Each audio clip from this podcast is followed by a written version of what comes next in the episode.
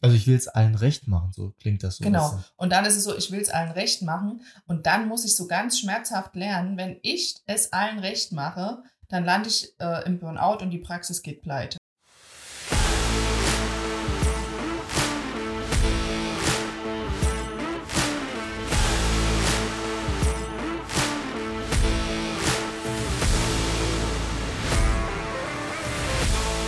Hallo da draußen zu einer neuen Folge von Zähne und Glück. Wir sind wieder für euch da an diesem wunderschönen Donnerstag. Letzte Woche haben wir über das Thema der Patientenführung gesprochen. Heute möchten wir den Blick noch mehr in die Praxis, in die Führung der Praxis richten und zwar gerade wenn es darum geht, dass Frauen, starke Frauen, Führungsrollen übernehmen. Da gibt es am Anfang doch so Stereotypen, die man überwinden muss. Themen aufgrund von Glaubenssätzen und von Erziehung, die man als Frau einfach überwinden muss. Wie würdest du das sagen? Hatten, haben da Frauen andere Startschwierigkeiten vielleicht als Männer? Ja, auf jeden Fall. Wir Frauen werden ja immer so erzogen, dass wir es allen recht machen wollen. Also wir, wir sind ja die, wie Mutter Erde, wir sind die, die helfen, die die Kinder erziehen. Ja, dieses, dieses, dieser helfende Teil bringt uns ja auch in den zahnmedizinischen Beruf. Und dann habe ich plötzlich eine Praxis.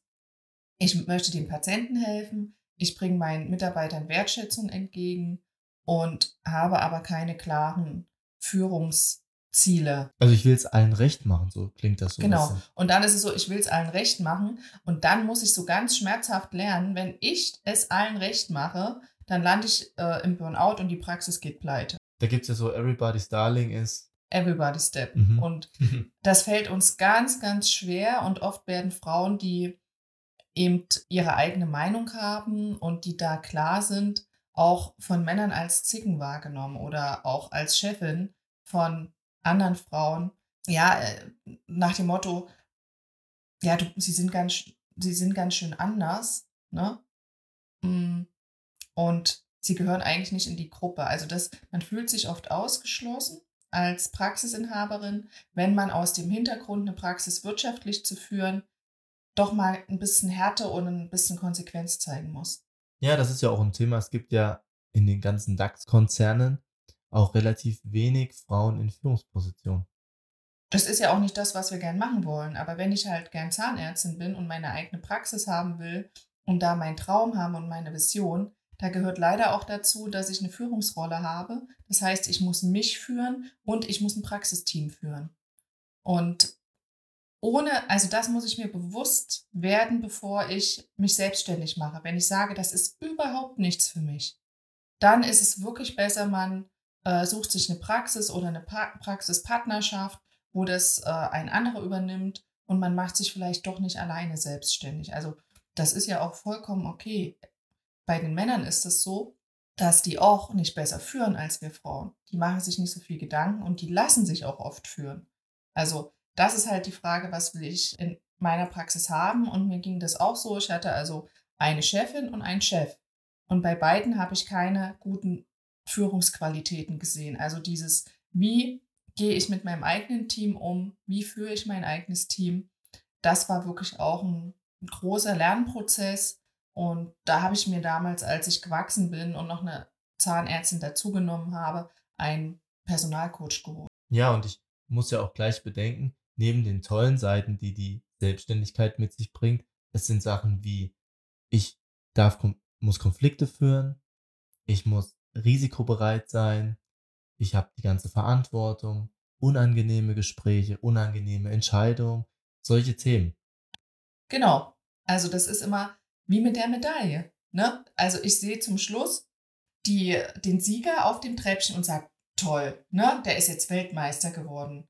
Und die andere Seite der Medaille, wie lange der dafür hart trainiert hat, wie oft der kein Alkohol getrunken hat und vielleicht nicht mit auf Partys gegangen ist, das sehe ich dann nicht. Ich sehe vielleicht den Preis, der hat vielleicht eine Million Preisgeld gewonnen und ist jetzt Erster geworden. Aber was er auf der anderen Seite dafür getan hat und wie oft er eben aufgestanden ist und trainiert hat und auch, auch mal über eine Schmerzgrenze hinweggegangen ist, das sieht man nicht. Ne? Man sagt dann immer, ja, aber die Chefin verdient ja auch mehr als wir.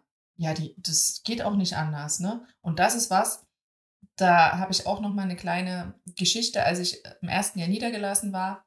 habe ich auch äh, am Ende des Jahres ein Minusergebnis gehabt. Und ich habe mir ein Dreivierteljahr nicht ein Euro privat aus der Praxis genommen. Und es kam dann mal ein Patient an und meinte, mir zu sagen zu müssen, wie viel ich verdiene. Und ich war damals natürlich noch ein bisschen naiv und habe gesagt, wissen Sie, ich verdiene weniger als eine Angestellte bei mir. Und er hat mir das nicht geglaubt. Das ist am Anfang so, dass wir wirklich erstmal nicht davon leben können. Ich war froh, dass ich einen Mann hatte, der angestellt ist und der wirklich Miete, ne, also das ist auch diese, diese Utopie zu denken, ja, ich lasse mich nieder, fahre ein Riesenauto und habe ein großes Haus. Mhm. Es gibt Zahnärzte, die haben das, aber die müssen oft auch bis 70 arbeiten, um ihre Schulden dann irgendwann mhm. abzubezahlen. Ja. Und der Patient hat mir das natürlich überhaupt nicht abgenommen. Ich, und ja. aus heutiger Sicht würde ich das auch nie wieder sagen, weil das einfach nochmal so ein Glaubenssatz der Bevölkerung ist. Aber wenn wir unter uns jungen Zahnärzten wissen wir, wie hart es ist, erstmal Geld zu verdienen. Ja. Und das ist mit einer der wenigen Berufe ist, wo ich, wenn ich mich selbstständig mache, extrem Schulden mache. Mhm. Und das sieht man auch wieder an dem Beispiel, was du nennst, wo der Unterschied zwischen verdienen und bekommen ist. Ne? Ähm, wunderbar, was ich immer so schön finde, gerade an, an deinem Beispiel, Manja, ist, dass wenn wir auch in die Praxen gehen und auch mit anderen Zahnärztinnen sprechen, dass du einfach jede Situation schon durchgemacht hast und gemeistert hast in der Praxis, sei es wirklich Konflikte, sei es Kündigung.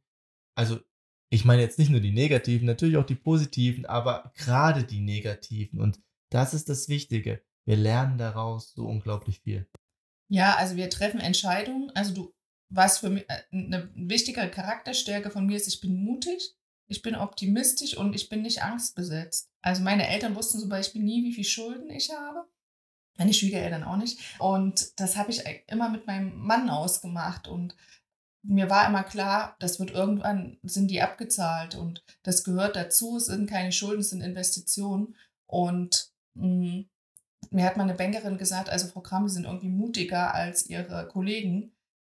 Das Ziel ist jetzt, dass ich eine wirklich tolle Praxis habe. Ich habe äh, tolle Geräte, mit denen die Patienten bei uns auch im ländlichen Gebiet 1A Zahnmedizin bekommen und ich habe es nie bereut.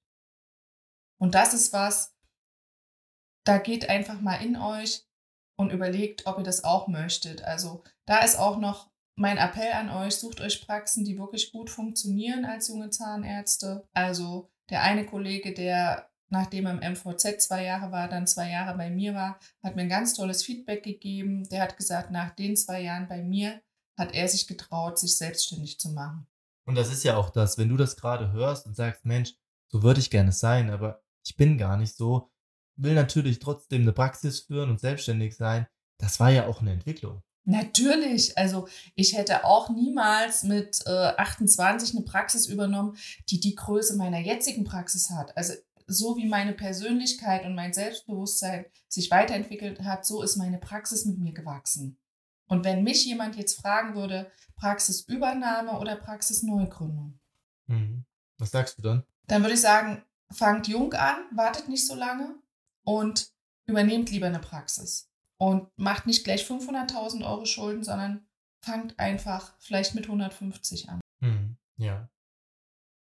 Und wo wir aber nochmal den Schritt zurück machen müssen, ist dieses Thema, wir haben jetzt viel über die Praxisinhaberin und Chefin gesprochen gerade dieses Thema Stereotyp und Führungsrollen gibt es ja auch noch eine Ebene drunter. Also gerade wenn du das Thema Praxismanagement hast ja. und hier gerade die Gefahr, aus meiner Sicht zumindest, heute noch Kollegin, morgen Führungskraft. Genau, also Praxis, praktisches Beispiel, Mitarbeiterin eingestellt, sehr, sehr jung, Stuhlassistenz. Und wir haben erkannt, unglaubliches Potenzial, unglaublich äh, viele blaue Eigenschaften und macht dann die Ausbildung zur Praxismanagerin. Und dann ist sie das eines Tages und plötzlich trifft sie die Entscheidung, dass sie ihrer Kollegin auch mal was sagen muss, weil das nicht im Praxissinne ist. So ganz klares Beispiel. Die Kollegin geht, weil der Patient nicht gekommen ist, eine rauchen außerhalb der Pausenzeiten.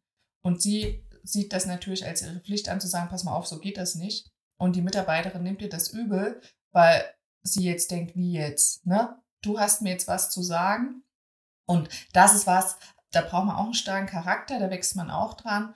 Und da ist es auch wichtig, dass man das nicht persönlich nimmt, dass man sagt, okay, ich übernehme jetzt viel mehr Verantwortung hier. Also ich bin auch für den Erfolg der Praxis verantwortlich, dass es der Praxis gut geht. Und dazu gehört dazu meiner, mit meiner Kollegin, die ich sehr gern mag, ne, mit der ich vielleicht auch befreundet bin, in dem Augenblick aus Praxissicht zu sagen, pass mal auf, so geht's nicht. Genau, da hast du ja schon was Richtiges gesagt. Meine Kollegin in dem Moment.